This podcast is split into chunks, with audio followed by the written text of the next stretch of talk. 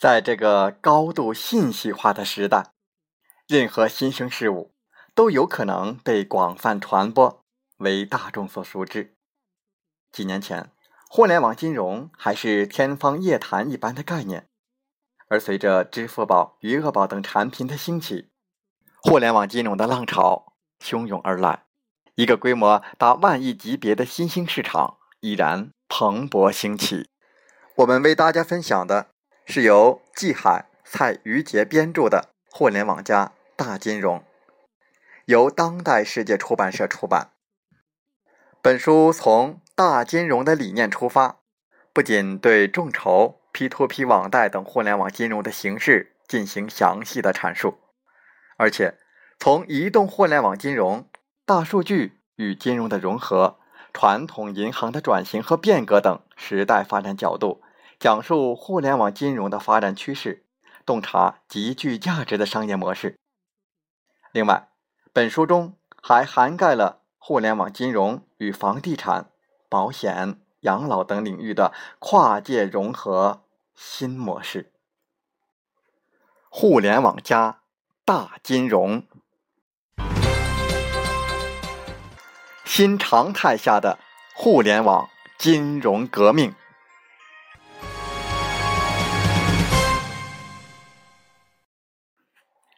在本期的节目时间，我们为大家分享为什么互联网技术可以改变金融。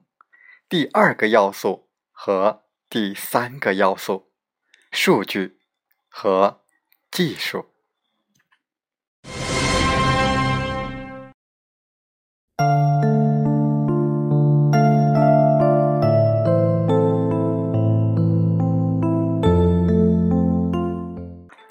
金融机构的核心竞争力，除去渠道触达能力，还包括定价、控制和风险甄别的能力，而信息或者说数据是这种能力的基础。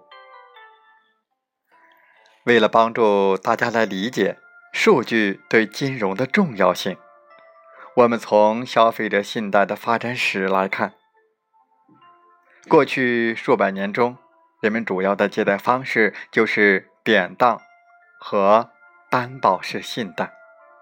投资者可以对借贷者一无所知，只要有足够的抵押或担保金额，信贷就可以进行。时至今日，这种方式还在银行贷款中占据着主要的位置。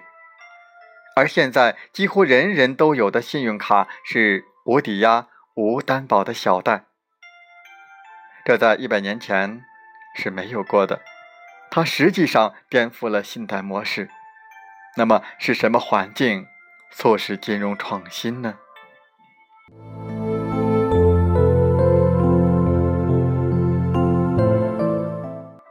首先，中产阶级的财富不断增加，从而对消费信贷有了更大的需求。随之而产生为授信机构提供信用信息的信用局，个人信用评分体系的发展也是为了满足消费者信用化标准和授信标准的需求。在此背景下，一九五六年，全世界最为普遍的使用的个人征信评分模型就建立了。一九五八年，第一张银行信用卡发行。二十世纪六十年代后期，信用卡开始广泛普及。那时，计算机技术已经广泛应用于金融机构，数据收集和处理的成本大大降低。消费者的信贷基础是基于数据的个人征信，金融机构通过对数据的收集、分析和判断，实现风险甄别。而传统的金融机构。依靠人工获取数据，获取速度慢，数据往往不能及时更新。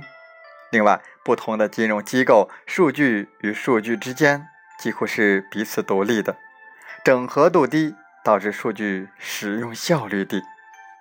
这样一来，金融产品和体系的可依赖度和透明度就低。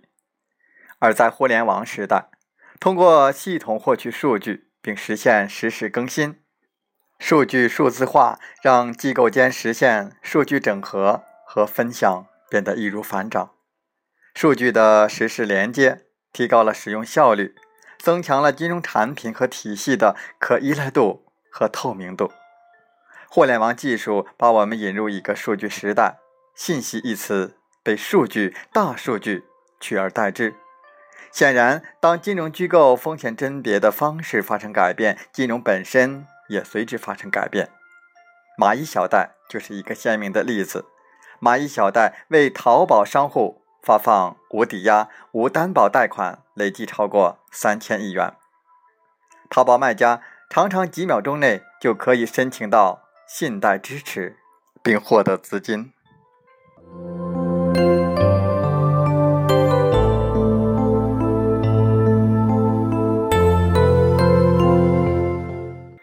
支持金融底层的第三个要素，技术。在传统银行，人们完成一笔支付需要两元的成本，电子银行需要两毛多，而支付宝的支付成本只需要两分钱，未来还有可能低于一分钱。金融机构自建的封闭信息系统具有成本高、稳定性差、不易扩散等缺点，我们可以预知。在未来，大部分金融机构都会使用技术成本低、稳定性强、可以弹性扩展的云计算平台。我们已经清楚地阐述了互联网加大金融的核心逻辑。这个逻辑适用于大部分行业，虽然不同行业性质不一样，但是大部分行业的核心竞争力往往都是这三个要素：互联网技术。恰好是这三要素的革命动力，因此互联网加行动可以大幅度的提高行业的劳动生产率。行业痛点越多，提高的潜力就越大。在过去的几十年，中国的发展其实是发达国家工业革命几百年进程的一个浓缩。不管是社会大生产方式，还是企业制度、市场交换机制。中国都在模仿工业国家，很少有自己的一套模式。互联网技术革命是中国第一次与其他工业化国家几乎同时起步的一项技术革命。这场革命为很多行业提供了捷径。那么，互联网加又是如何运用互联网技术，使传统行业完成从生产到经营的一场革命的呢？我们在下次的节目时间，和大家分享如何正确理解互联网加大金融。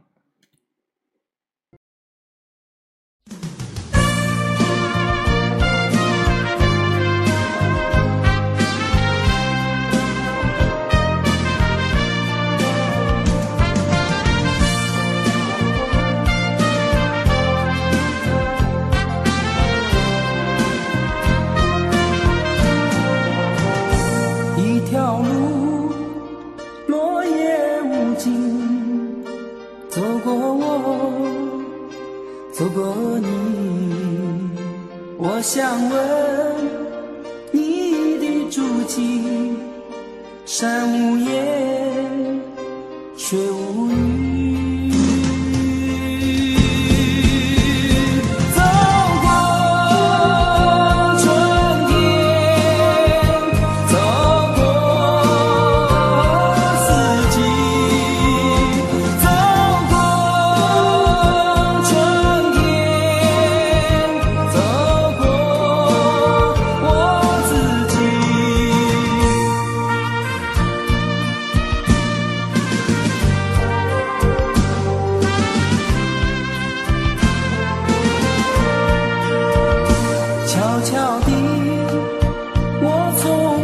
去走到了这里。我双肩托着风雨想知道我的目的。走过春天好了在节目就要结束的时候我想说谢您，感谢您和我在荔枝电台相遇，更有幸通过电波交流。如果心灵被触动，有共鸣，请加微信七五二三四九六三零。